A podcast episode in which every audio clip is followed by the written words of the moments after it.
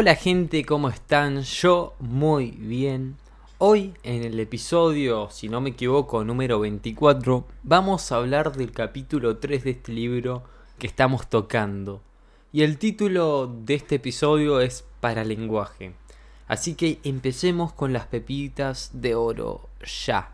Vamos a definir la palabra paralenguaje como todo lo que acompaña al lenguaje o bien lo completa. De este modo podemos decir que el silencio forma parte del lenguaje. ¿En qué contextos fomentamos el silencio? ¿En un acto luctuoso? ¿En momentos de preocupación? ¿En momentos en los que estamos esperando una noticia, una sorpresa, después de una discusión? Cuando vamos solos por las calles, etc. Regular o saber utilizar bien el silencio requiere de autocontrol, como decíamos en el dos episodios anterior cuando hacíamos la introducción y en capítulos anteriores del podcast también lo decíamos. A más atención emocional, más espacios de silencio necesitamos para poder regular de forma equitativa el estado anímico. Cuando esto ocurre, cuando apenas nos concedemos tiempo para equilibrar las emociones que nos llegan a desbordar a lo largo de un día o de una semana, sin duda pueden incidir también en nuestra comunicación interpersonal. O sea, es decir, nuestras relaciones se pueden ver afectadas y no siempre tenemos conciencia de eso. Con frecuencia observamos cómo el miedo, la ansiedad o la frustración nos paralizan por completo, produciendo en nosotros una sensación física de tremenda incomodidad, por el contrario, algunas emociones revolucionan nuestra fisiología y nos conducen a la desconexión con nuestro yo. Para bien o para mal, cuando se da una confrontación en nuestras relaciones, la otra persona siempre tiene una razón tan poderosa como la nuestra. Quizá, de nuestro lado, esté del todo equivocada, pero lo que dice es lógico para ella.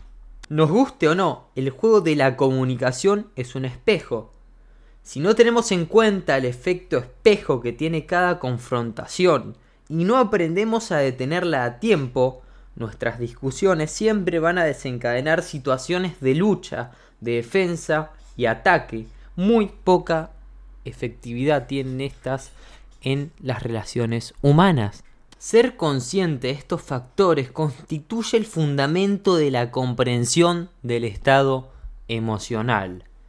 Un estado emocional puede definirse como la suma de millones de procesos neurológicos que ocurren dentro de cada uno de nosotros. O sea, es decir, el total de la suma de nuestra experiencia en cualquier momento dado. La mayoría de nuestros estados se suceden sin ninguna dirección consciente por nuestra parte. Vemos algo y respondemos a ello entrando en un estado determinado, o sea, hay un estímulo y nosotros reaccionamos con un estado emocional. Hablemos ahora de la percepción. La percepción puede ser definida de dos maneras.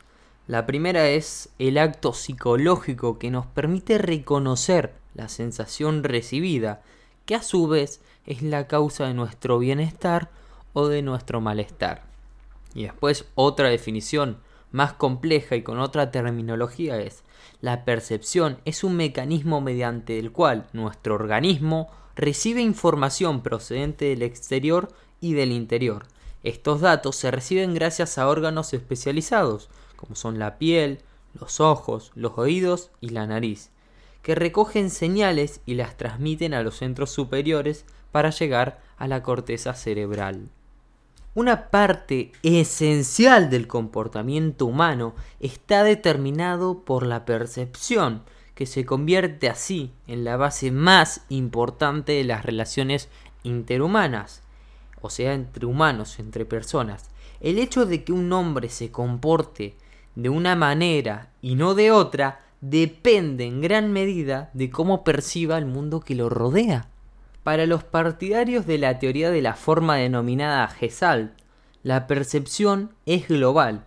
El espacio exterior está estructurado en formas que son definidas como contenidos de percepción susceptible de tonalidad distinta y cuyos detalles captamos como un todo homogéneo.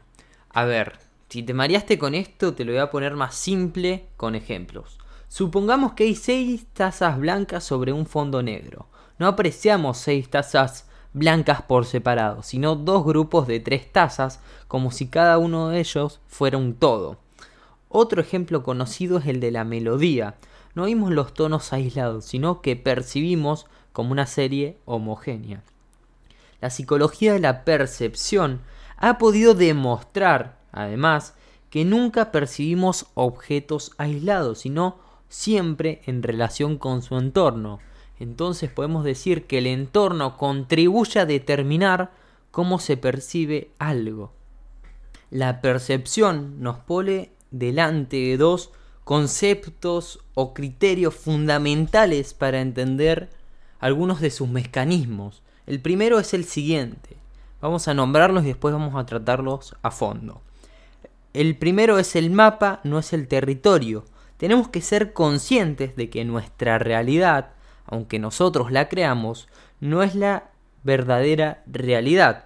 Y el segundo criterio es nuestro mundo interior, sea el mío, el tuyo, el de tu mamá, el de tu primo, el de tu abuelo, de algún amigo, es único, consiste en la individualidad como forma de acceder a la totalidad. Empecemos por el primer punto, el mapa no es el territorio cada uno de nosotros percibe el mundo de manera única, como si estuviésemos en posesión de un mapa individual del mundo dibujado por nosotros mismos. Los seres humanos solo somos capaces individualmente de acceder a una diminuta parte de las ondas de energía que nos rodean bajo forma de visiones, sonidos y otros estímulos sensoriales, por lo que nuestra comprensión se basa en una ventana sensorial diminuta, abierta al mundo real. Tendemos a filtrar la experiencia personal para que se acomode a nuestras percepciones y a nuestras creencias. Pero ninguno de estos mapas es el territorio de la realidad. Simplemente no puede serlo. La verdadera comunicación por tanto, debe intentar entender los mapas perceptuales de las otras personas y de la gente, ya que la percepción se transforma en sentimiento.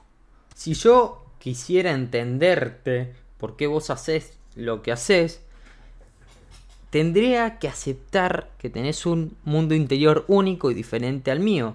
Puede que entre tu mundo interior y el mío haya ciertos valores, creencias y principios que sean iguales, pero hay cosas diferentes que no tienen que ver con nadie en el mundo y estamos configurados de maneras distintas, por lo tanto todos somos distintos y tenemos mapas interiores distintos y formas de hacer las cosas y motivos distintos.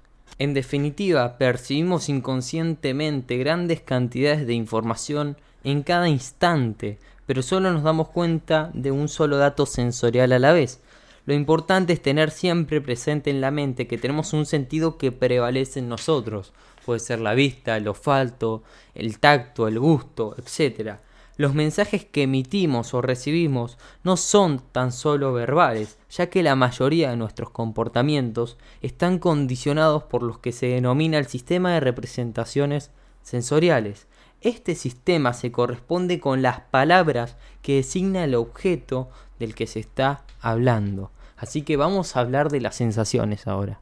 Algunos científicos afirman que la sensación es el origen de todos nuestros conocimientos. La sensación es la impresión que la conciencia recibe de los objetos por los sentidos, o bien por el fenómeno psíquico provocado por la acción de uno o varios estímulos sobre un receptor sensorial. Las sensaciones son internas, como por ejemplo el hambre o el cansancio.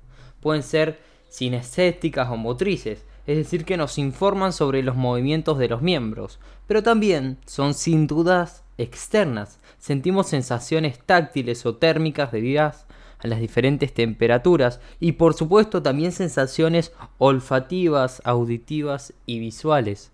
Todas nuestras percepciones se registran en el cerebro, que es quien dicta nuestro comportamiento, y a la vez examina varios factores en cuanto nos situamos frente a una persona. El comportamiento externo es uno de los elementos de la experiencia subjetiva. La actitud externa es uno de los puntos esenciales del modelado, es decir, reproducir o retransmitir la experiencia humana en una representación formalizada.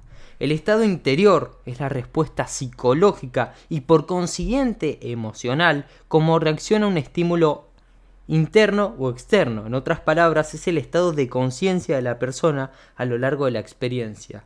Y los procesos internos son elementos de la experiencia subjetiva y personal a través de los cuales la persona interpreta sus propias percepciones. Este conjunto de opciones son las motivaciones imperantes que nos conducen a tomar una decisión. Si queremos entender a la persona con la que estamos hablando necesitamos observarlo. Empecemos por la respiración. Es sin lugar a dudas una función principal y esencial para la vida. Se trata de un movimiento involuntario y esencial. La respiración puede ser más o menos profunda o más o menos rápida. Todos sabemos que el ritmo está ligado a la emoción o a otros factores psicológicos y que una respiración lenta y profunda es síntoma de salud y equilibrio. Si por el contrario es rápida e incontrolada sin emoción que le pueda provocar alteración alguna, supone entonces que hay problemas de salud. La postura. El cuerpo puede estar más o menos estable. La actitud tensa y rígida es fácil de observar cuando la espalda está más o menos recta y la cabeza baja. Se acumulan tensiones. La presión mental repercute en nuestro cuerpo. Nada revela tanto nuestra personalidad como la voz. Entre otras variantes puede ser aterciopelada o difónica, aguda o ronca. La velocidad de la palabra puede ser más o menos lenta.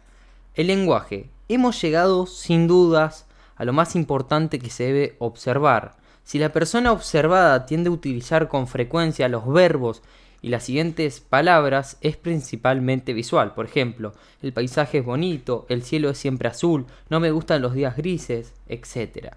Veamos algunos ejemplos del lenguaje con predominio auditivo. Todo lo que me dice me ensordece, me acuerdo siempre de su voz, sus palabras suenan falsas, los gatos tienen un oído más fino que el nuestro, etc. Si la persona dice frases o se mueve en el medio sinestésico, va a decir frases o palabras como estas. Tengo que ponerme en contacto con él, se mueve mucho, no puedo quedarme quieto, se mantiene firme en su postura, me gusta caminar por el campo. Si las expresiones son las siguientes, pueden estar ligadas al oído o a la vista. Me gustan todos los perfumes. Esas rosas son bonitas pero no huelen a nada. Su perfume es muy pesado. Usa una colonia barata, etc. Y después se puede tratar el olfato del gusto si se dicen cosas como es exquisito, su estilo es un poco soso, su conducta es asquerosa, he devorado este libro en dos días, eh, se han intercambiado apuestas agridulces. Como te podrás dar cuenta con las frases que dijimos recién, incluimos en nuestro lenguaje el principal de nuestros gustos y preferencias e incluso algo de nuestro comportamiento. Al igual que las palabras que usamos, nuestro lenguaje corporal y las características de nuestra voz también reflejan nuestras preferencias o el modo en el que estamos pensando en un momento dado. Una persona fuertemente visual tiende a hablar con rapidez, en un tono de voz agudo y con respiración superficial. Una persona auditiva posiblemente hable con más lentitud y resonancia y podría adoptar movimientos rítmicos como el cuerpo, como puede ser mover los pies. Una persona sinestésica quizás hable de manera lenta y reflexiva, respire con lentitud y mire hacia, hacia abajo sintiendo más que viendo o escuchando lo que pasa en su interior antes de dar una respuesta. Cuando tomemos conciencia de estas señales no verbales, vamos a estar en mejor posición de conocer las preferencias sensoriales de nuestra familia, amigos, compañeros de trabajo o personas con las que nos relacionemos. Y quería terminar con una frase, sé que se hizo un poco largo, pero este contenido está para pensar y reflexionar muchísimo. El movimiento del cuerpo es una pintura de los pensamientos del alma. Hasta acá el podcast de hoy, nos vemos en el próximo y chao.